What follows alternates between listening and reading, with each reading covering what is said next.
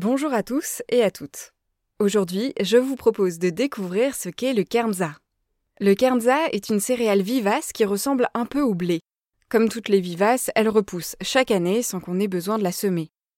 Originaire d'Iran, le kernza a été importé aux États-Unis dans les années 30 pour produire du fourrage pour les animaux. À l'époque, le kernza s'appelle encore agropyre intermédiaire.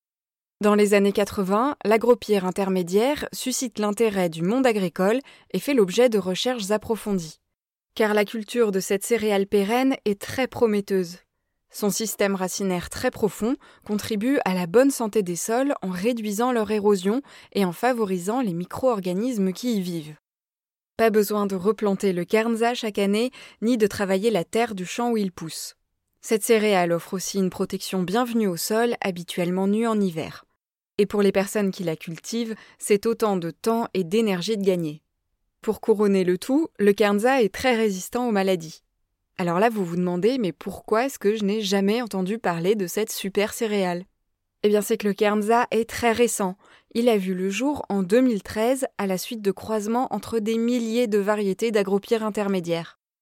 Le but de tous ces croisements était d'obtenir une variété aux tiges plus solides et aux grains plus gros.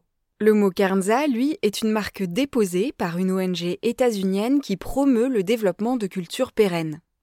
Actuellement, le développement du Kernza et d'une filière adaptée font l'objet d'un programme dédié aux États-Unis, car ces grains peuvent être utilisés dans l'alimentation humaine, dans des produits comme le pain, les pâtes ou encore la bière. En France, des équipes de recherche travaillent en partenariat avec des agriculteurs pour sélectionner et développer les variétés de kernza les plus adaptées aux climats locaux.